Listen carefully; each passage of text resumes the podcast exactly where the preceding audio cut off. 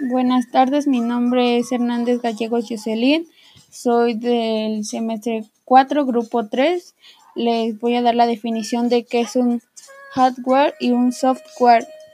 ¿Qué es el hardware? Es, es la parte que puedes ver y tocar de los dispositivos, es decir, todos los componentes de su estructura física como pantallas y teclados.